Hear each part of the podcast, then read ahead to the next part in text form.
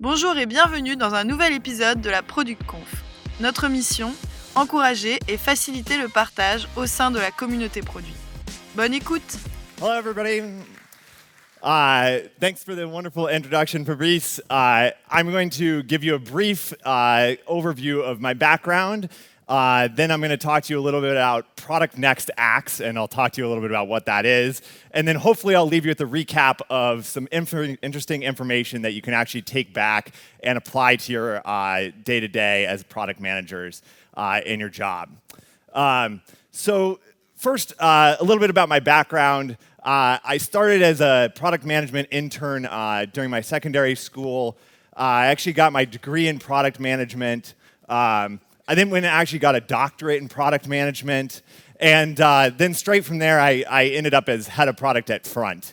Uh, I'm sure this is very similar to your backgrounds. Uh, no, I'm just, I'm just kidding. That does not happen, happen at all. Uh, my path to product management looked a lot like this. I'm guessing everybody's path to product management looks like this. I actually started in finance. Uh, as uh, Fabrice said, I, I, quit. I did my own startup and started teaching myself how to code. And then one thing led to another. Uh, and I realized I was doing a lot of product work. I said, I, I love this. Maybe I should do this as a job. Uh, and continued on from there. And when I was looking at this crazy path, I was thinking, uh, you know, as Fabrice asked me, well, would you speak at La Product Conf? I said, what, what, what am I going to talk about? And what are the sort of key themes through my career that I had uh, done.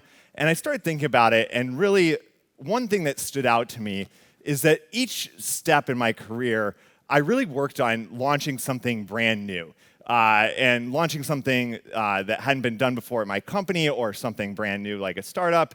And so, what I'm going to talk to you about is uh, Product Next Acts. Um, and uh, I actually originally called this, uh, you know, I thought, oh, I'm going to give this in Paris. It's going to be awesome. I'll call it Product Part Deux. And, uh, but then actually everybody told me that only Americans say Part Deux. No French people actually say Part Deux. So uh, we're calling it Product Next Acts instead. And uh, so let's take a look at some of the most famous Product Next Acts out there. And what is this? What am I actually even talking about? So I, a little computer company called Apple, uh, about 10 years ago, decided that it wasn't going to be a computer company anymore. It was going to be a phone company. Um, that's a huge next act. Totally uh, changed the trajectory of their of their company. Here's another one, uh, a car company that was just sort of high-end black cars. They released something called UberX. It became a marketplace for drivers and passengers. Completely changed the trajectory of their company. Um, I was reading a magazine called Bloomberg Business Week. I thought this was pretty interesting. Uh, this is a company, Gore-Tex. Uh, many of you may have raincoats made of Gore-Tex. It's a breathable material uh, that's used in many different places. Uh, but what you may not know is they're actually a material sciences company. So they're really good at fabricating uh, plastics and things like that. And uh, they are actually making a new cornea so the outside of your eye, out of one of their materials that they discovered while they were researching uh, a new type of raincoat.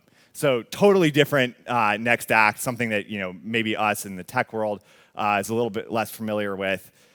This is one of my favorite ones. Amazon is probably the company known for next acts the most.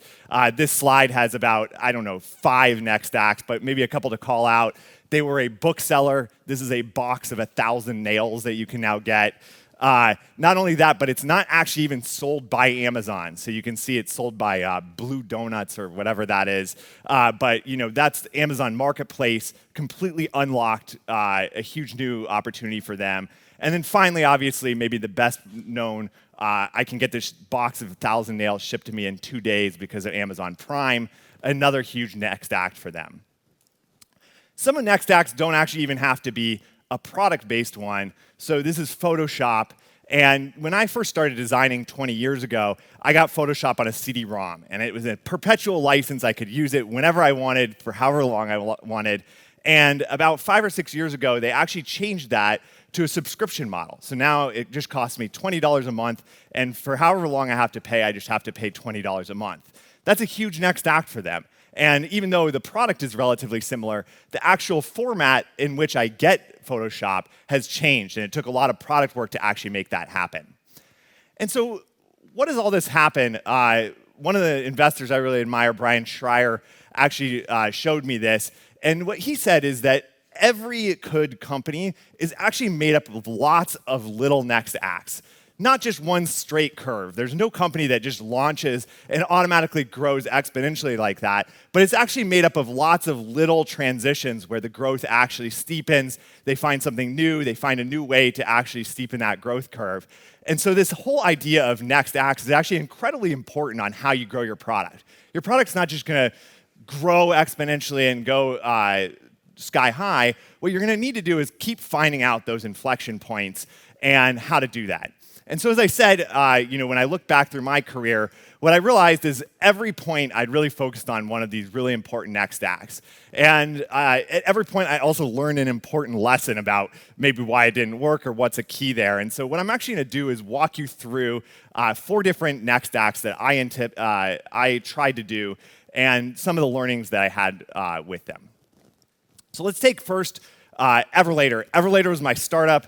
I'm sure you all used it. It was the hottest thing in 2009. But if you didn't, this is a screenshot of it. Uh, it was a travel journal where you could plot where you went and then add photos, stories, uh, any of your tips and tricks that you could add to it. And we were really happy about it. We launched, we raised venture capital, things were going well but we sort of felt like we were on the very tail end of that blue curve. And, and you know, the business felt about as big as that blue section right there. And we said, well, you know, it might be time for our next act. And so we started looking at the business and we sort of thought, well, what, what, what, what, what could we do? And we started thinking. And one thing we noticed is that when people were logging their travel stories, many of them were going on trips with tour operators. So they were taking safaris, they were going on cruises. And we thought, you know, these people are getting a lot of free advertising off our website. What if we made a marketing opera- uh, platform to tour operators? We could use our core technology, it would be an amazing next act. And that's exactly what we did. So we rolled out a product called Concourse. You can see uh, the tour experience here on the left was the old way, and on the right was the new way. And it was, you know, this amazing opportunity for them to log and record their travel experience. We tested with a few customers, and we thought this was awesome. It's going to be a great thing. But we missed one huge point. Um, in our excitement, we thought the great product fit, everything was going to go good. We didn't look at the market for tour operators on high end tours. And what we realized is these uh, tour operators actually have really small market. Their budgets are super tight and they're not tech savvy. And so the sales cycle is going to be super slow. And what that all meant is it really wasn't a viable market for our product. And you're probably sitting there like, Nate, you know, of course, like everybody needs to think about the market. But it's shocking the number of startups I, I mentor where they're really excited, they've found initial product market fit, but the market just isn't big enough to actually make a difference to their business, whether they're starting something new or whether they're starting something uh, uh, in addition to their existing company. You still have to pay attention to that viable market. And just because you can build it doesn't necessarily mean you should build it. Um, and that was a really important lesson number one. Fortunately, right about that same time, we met an American company called MapQuest, um, who's looking for their own next step and actually acquired my startup. And I'm going to talk about that in just a second. But for many of you, you probably aren't familiar with MapQuest. MapQuest is the original site for driving directions. Uh, so it came out in the 1990s. People would put their points in, and they would actually print out physical papers that gave them the driving directions for each step. Uh, it was a huge company. It actually sold for a billion dollars in 1999 to AOL. Um, so it was this huge uh, success. This is what it looks like today. Um, but the problem was there was a company uh, called Google who also decided maps were going to be really valuable, who made a product called Google Maps in about 2005. And by the time I joined, this is what MapQuest uh, traffic looked like. And I joined right at the end of that graph. And so instead of the graph going up, uh, it had been going down for a really long time. And this is another company who felt, for a different reason, that they needed a big next act from a product perspective. And when they saw Everlater, what they had decided was that they were going to become a travel company, not a mapping company. And they saw people, hey, people are driving, they're going on vacations, they're getting directions to their vacations, they're getting directions to their hotels. We're going to become a travel company. And so they acquired us, and I, I took over running product there. And so I first said, well, okay, the first thing I learned from Everlater is if you're going to do a next act, it has to be a viable market. And so I started thinking and looked into it, and many of you work in uh, online advertising, you know that travel is one of the most lucrative spaces for online advertising. MapQuest was basically an advertising company, and I said, okay, well, there's certainly a viable market if we can make this work. So we sat down. Uh, I think this was uh, launched a month after I joined. Uh, it was called MapQuest Discover, and you can see it was very rich, very immersive, uh, lots of ideas in terms of travel inspiration and things to do and places you could actually travel. So we launched it, and you can pretty much guess what happened. Um, the site did not work. And it didn't work because we missed a key fact here. And that was that most of the people on MapQuest were looking for a convenience store or their doctor's office or something, you know, very basic and local. And what they'd found when we directed them to the new MapQuest Discover is something like this. Like we know you were looking for your doctor's office but would you like to look at this amazing five star hotel and uh, you know I, I, was thinking like how do i describe the way the user was feeling and I, and I really felt like this gif actually like summed it up they're like okay, I got it, I got it, I got it. Like, whoa, what the heck? Like, this is crazy. Like, what are you trying to make me do here? Um, and it really taught me something really important, which I'll call the adjacent possible. And the adjacent possible is actually a term from evolutionary biology. And the idea behind the adjacent possible in evolutionary biology is that it wasn't just one random gene mutation and suddenly like an eye popped out like, you know, th- that just didn't happen. And what instead happened is lots of like small uh, things that happened in a chain that were all adjacent to each other. You know, the eye wasn't possible at that point in time.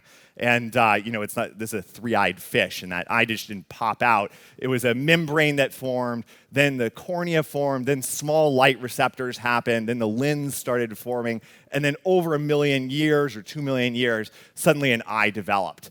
And so, what does that mean in product terms? So, in product terms, I believe adjacent means it has to be related to the current customer need. And clearly, at MapQuest, we'd failed that.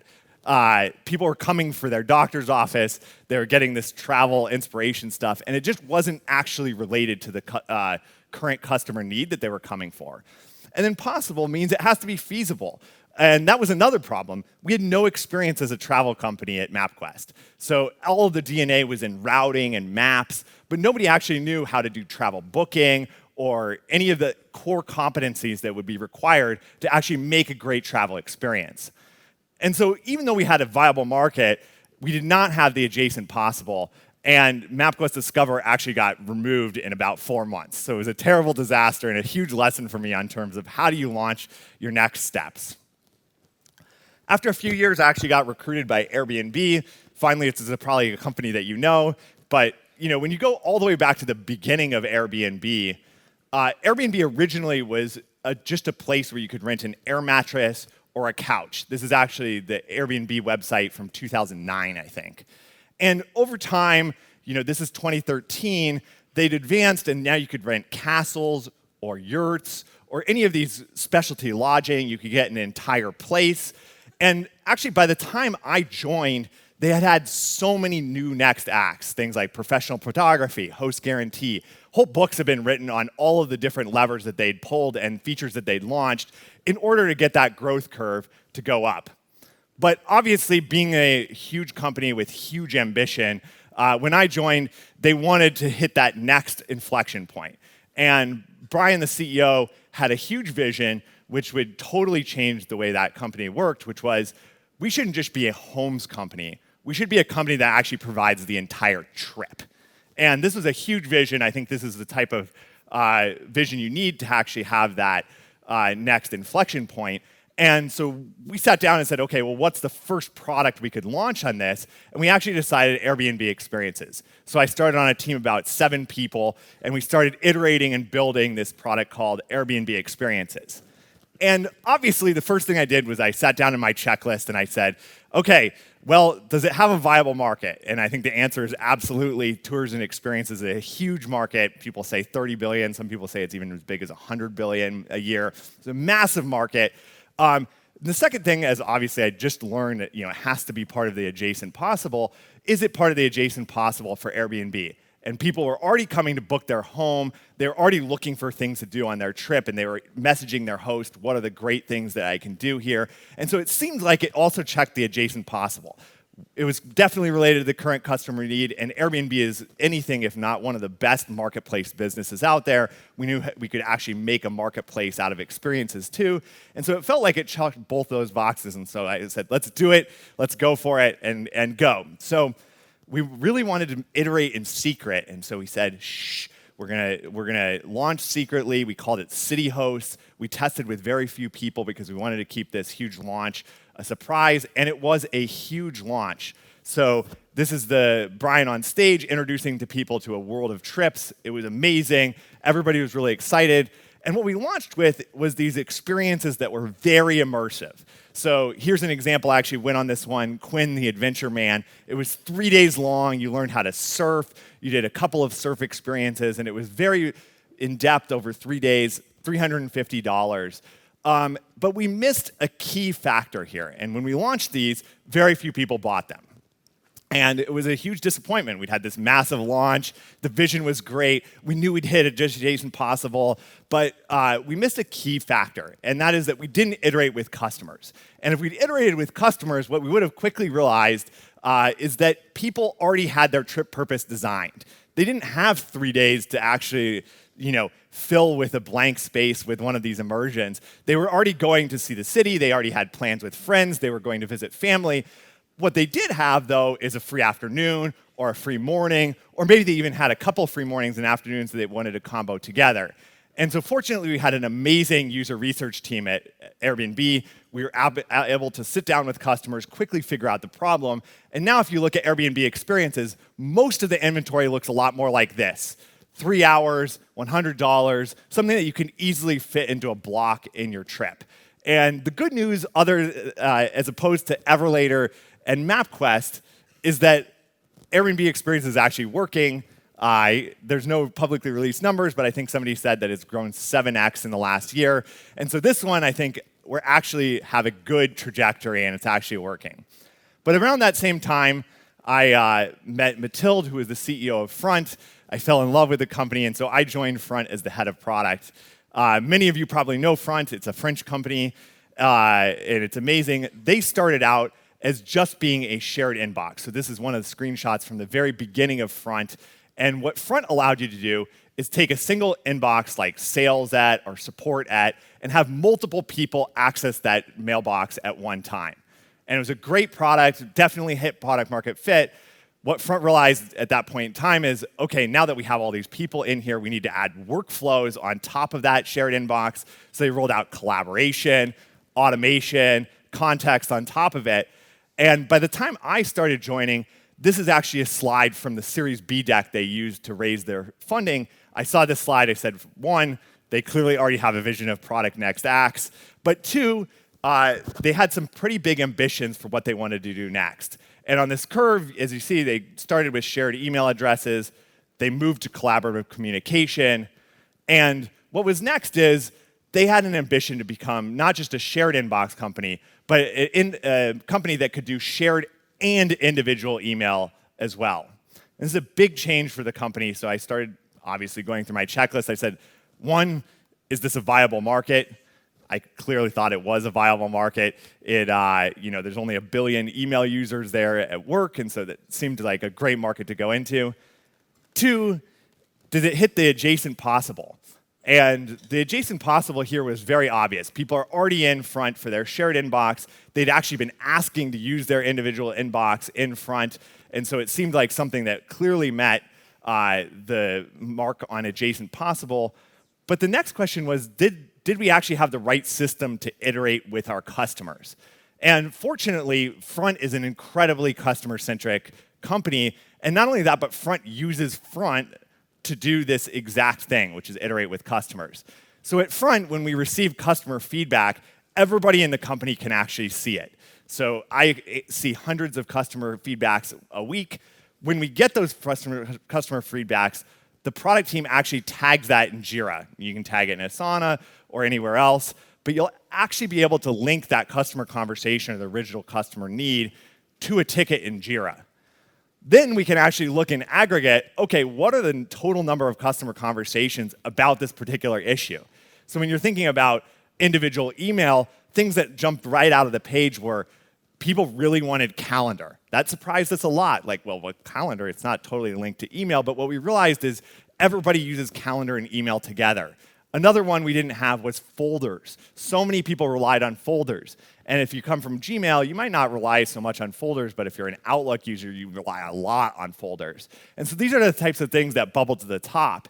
And as we fixed the, ty- uh, the items, we were actually able to respond to the customer because every time we closed one of the Jira tickets, all of the emails would reopen in our sales team and our customer success team's inboxes. And we're actually able to complete that loop with a customer. And of course, when you respond to a customer, even if three or four months later, and say, hey, we just shipped the feature you requested, they love it. They give you more feedback, and you're actually able to elicit more customer feedback from the customer themselves. So here's a screenshot. You can see this is just tagging a Jira issue right in front.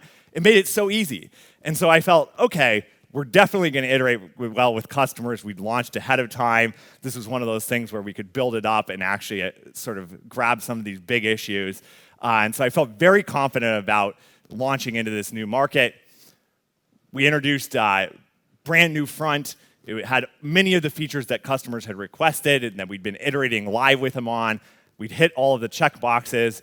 And uh, this was our NPS. I think you guys know where this story is going.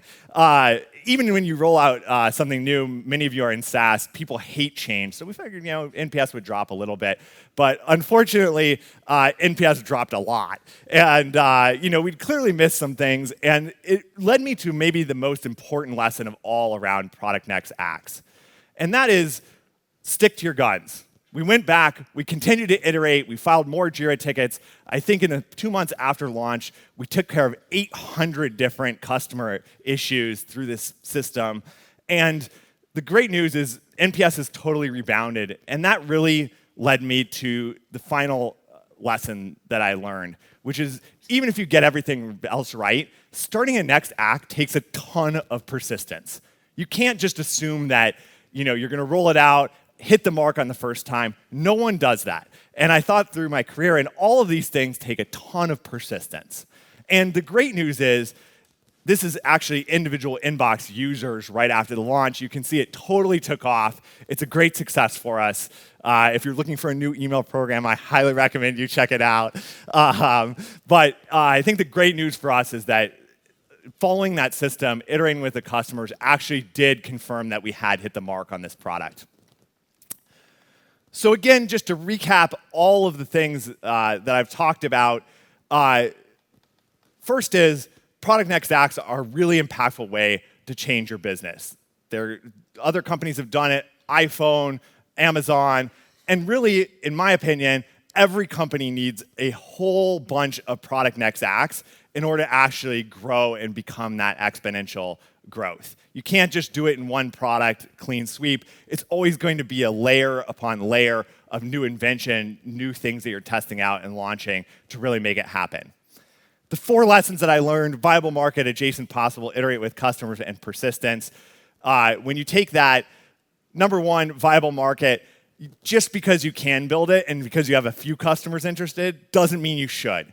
Please make sure that you look deeply, assess that not just a few customers, but that it's really worth building. It's going to actually make a material difference and change that growth trajectory of your company. The second is the adjacent possible. So just because it's a new market doesn't necessarily mean it's related enough to the users you have today and that there's a big enough link that they'll automatically follow you to that next place. Don't try to make them jump over that subway track. Just make sure that they uh, can figure out what's going on, that it's related to their need, and that you have the capabilities to actually build that. The third is iterate with customers. Make sure that you're actually doing this live with customers. Big, quiet launches are awesome for the PR, but it's so difficult to actually get it right with your actual customers and find out all the nuances that's going to make your product successful. And just like Airbnb experiences, you may have an amazing idea, you may have an amazing market, but you miss something huge like the fact that you know, the, all of your experiences are three days and when they should be three hours. And that's something that you can totally avoid by iterating live with your customers. and then finally, persistence.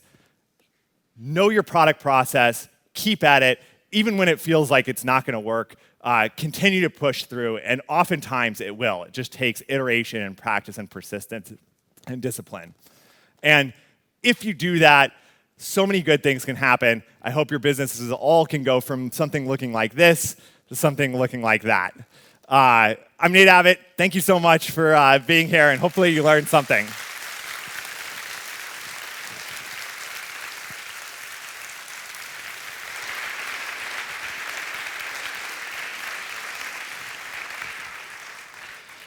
So thank you, Nate. We have several questions. The first one is a bit harsh, actually. I love it. I would expect nothing less from the French. of course. Why is Google not following your rules as they fail with every new product they do? well, I think uh, you know there could be a lot of reasons, and I think you know we could probably take each one and figure out. Well, did they not iterate? Is it not there? But a lot of the Google products, I think, and one of the challenges about Google is they really stretch to do the adjacent possible. So a lot of the features and things they're doing, you know, what does self-driving cars have to do with search? And I think that's something tough, right? You're really actually building a brand new company. You're not really doing a next act of your existing company. And I think that's one of the challenges they have. But again, you know, my guess is, and we could dissect each one of their different products and you know when they launched and they failed and why did they fail. And my guess is one of the four things that I mentioned or maybe multiple of them didn't happen. I, th- I, think maybe the other thing I yeah maybe the other thing I, I've observed is that uh, I think especially big companies I don't think this is just Google and we won't just pick on Google but I think a lot of companies fail on the fourth one which is persistence. So it's so easy to get excited as a big company it's so easy to do a big launch but what's really hard as a big company is to stick through that sort of like messy middle phase where it's not really a success and you haven't totally figured it out, but there's some signs of life. And I think to continue to, to continue to fund the growth through that cycle is really challenging. Lovely. Are there um, second act successes that did not follow your rules? I mean, I'm sure there are. And I hope I, I, as I go in through my career, I hope to have lots of further next acts. And I'm sure I'll discover new rules that I haven't experienced today. And so if you have uh, rules that you've learned that I didn't mention, please email me. I would love to know about them. Uh, this is not an exhaustive list. This is just some key rules that I've found that I follow. But I think the, you know, launching any product is difficult, even if it's an iteration on an existing product. But obviously, a next act and something that's a brand new market or something that's uh, totally different or going to pivot the business in a new way is much harder because there's less of a base or a foundation that you're going to launch on. And so I'm sure there's more things. Uh, I totally encourage you to come ch- tell me tell me what I'm missing so I can avoid another disaster in my future. Was there is there any difference switching B2C to B2B on your next act process? Um, you know, B2C and B2B, I think, do have definite differences. Uh, you know, B2B has the advantage that generally you're dealing with fewer customers, so you can be more intimate with them. You can really listen and respond. Uh, you know, at Airbnb, we had 20,000 support agents. It was almost impossible to think about like a system that we had, like we had at Front, uh, where you could tag each issue with a Jira ticket or something like that. So I think B2B allows you to be more intimate with your customer. But I think in broad terms, B2B and B2C aren't that different. And the reality is, in both cases, you still need to be part of the adjacent possible. If you're with a B2B company and you launch something totally new that your users don't get, they won't pay for it. If you launch in B2C, your users just won't come back or they'll bounce. Uh, you know, same if uh, you don't iterate with customers. In either case, uh, you're liable to miss the mark. And so I think by and large, I think there's more similarities than differences in B2B and B2C. Okay. I got a mix two, which is how can you maintain persistence when it's just not working, and when do you stop to keep trying?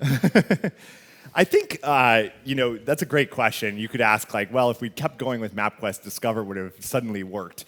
And I think the answer that I came to is absolutely not. And you know, a little bit of it comes to are you really confident that you hit the first two right? Is this a real customer need that's related to something that they're already doing?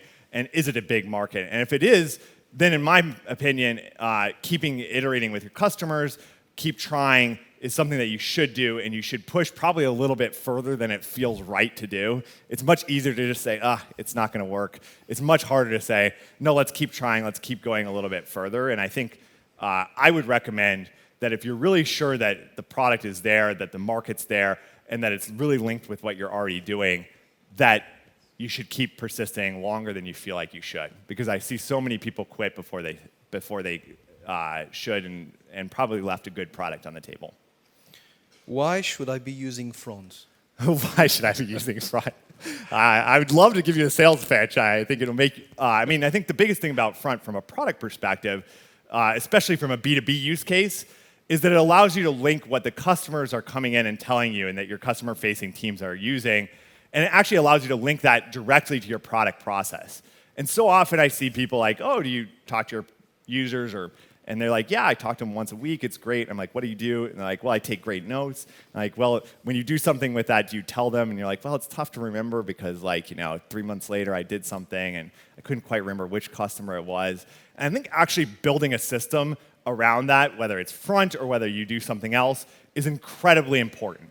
Uh, I think front allows you to actually do that in a systematic way with your customer facing teams but you can use any tool, but making sure you have something where you can actually close the loop in a systematic way. You can actually aggregate and measure which requests are the most important, which bugs are people complaining about the most, and actually have a systematic way of addressing those and then responding to customers is so, so important. And I think front, uh, I wrote a LinkedIn post on this, is the best way I found to do it. It's totally changed my product process having been at front and using front.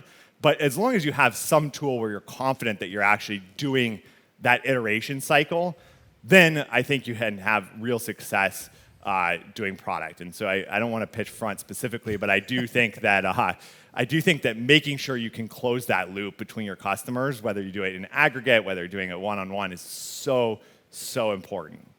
So very critical questions. Which shampoo do you use? Which shampoo? It's, uh, it's an American brand. No, it's, it was what it was ever at my Airbnb this morning. I, I can't tell you, and it probably was a French brand of shampoo, but should a good one. well, how do you apprehend NPS then? When to choose whether to follow your guts or act based on it? NPS is really tough, and and I think uh, you know I could have just told you a success story. You know. Uh, individual users went up and just you know buried the fact that you know our NPS did go down. I think NPS in of itself is not a very useful metric. Like, you know, somebody will come to me and they'll be like, "Oh, my NPS is 70," and I'll ask them, and I'll be like, "Okay, well, how do you measure that?" And they're like, "Well, whenever they complete something really successful or take a really great action, then we pop up a survey that's like, "Hey, would you recommend this?" And people answer yes. I'm like, "Well, of course they answer yes. You just caught them right when they were super happy about your product rather than the overall experience. And so, what I actually think NPS is useful for is not judging whether you're doing better than another company or you know something like that. But what NPS is really good at telling you is if your attitudes of your users have changed. And so it's really obvious on that chart that you know people don't like change. We'd messed up some of the features that they used, and it was really obvious uh, from the feedback where we'd screwed up, and it was easy for us to actually make moves and, and push that NPS back up. And I think that's where NPS is very helpful, is actually t- telling trends in your own user base. It's not, otherwise it's just a vanity metric. Anybody can game NPS. I don't think NPS in of itself is very useful, but I do believe measuring the change for your own sake in NPS is incredibly useful and something that you can actually use as a tool to measure the uh, uh, attitudes of your users and whether they're happy or not. How do you manage to take your four steps process when the company is led by a stubborn exec team? Stubborn executives. I, I've never worked for a stubborn executive. I don't know anything. I don't know what you guys are talking about. Happy man. Um, I think, look, like, uh, you know, this process, whatever the executive is, and, you know, there's a whole nother talk on, you know, what you should build or how do you, how do you convince people that you need a next step. But I think, you know, my experience, even with executives that have been very stubborn, is that everybody wants to move the business forward somehow. And generally, when I hear somebody say it's stubborn, it's because I disagree with the way that we should move forward, or the you know the exec and I disagree on what that path forward is, and I'm like, no, I'm right, and he's like, or her, she's like, no, she's right, you know, and it just becomes this mess. And so, uh, you know, for me, when you're moving the business forward, even if it's not the product that I wanted to build, and and you know, I can tell you, I I wasn't super optimistic of say about MapQuest Discover. I was kind of like, I don't know, but you know, I had an uh, exec that was very sure that this is the right thing, and so we pushed forward. And I think you can use these four steps even when it's a product that you're not totally sure about, and you can also use it to say, hey, I don't think this product's going to work. Like a great uh, conversation point is not, I think your product idea is stupid and we shouldn't build it, but it's, hey, have we looked at the market? Or, hey, I'm not sure it's totally related to our current customer needs can we do some user research to see if people's taste would actually help there? Or, gee, like, I agree with you that this is the right product to build, but I really don't want to build this in total silence with no user research. Can we figure out a beta program where we approximate what the product is going to be, and so that we can actually iterate with our customers live? And I think those are the good conversations that you can have with the stubborn executive to actually unstick them and actually ground them a little bit more in a rational discussion rather than an emotional discussion. If you're looking for your second act, isn't there is a risk to neglect the current problems of your customers? Absolutely, and I think uh, you know one of the big points about adjacent possible is that if you pick something so far from your existing user need that it's a it's going to be a risk that your users aren't going to understand it, but b it's going to be so separate that you're not going to be able to remember or pay attention to your current product. But I also think that regardless of what happens, when you look at uh, companies, as they grow, they need to be able to find ways and systems to maintain focus among more things, right? So when you take a company like Airbnb, which is huge, you know, 150 product managers, even something like Google or Facebook with thousands of product managers, those companies have so many next acts. We had a, a, PM working on Superhost. We even had a PM just working on the login experience at Airbnb. And one of the things we needed to do is figure out a system for goals and system for accountability such that all of these disparate next acts were actually adding up to something that actually made the company as a whole respond to user needs and make sure that we were taking care of everyone uh, there. And I, I saw the other talk tracks. I think some other folks are talking about goals, talking about OKRs.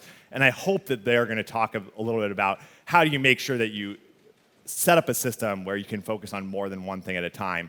Because I think as your company grows, you have to be able to do that. It's a competence that everybody needs.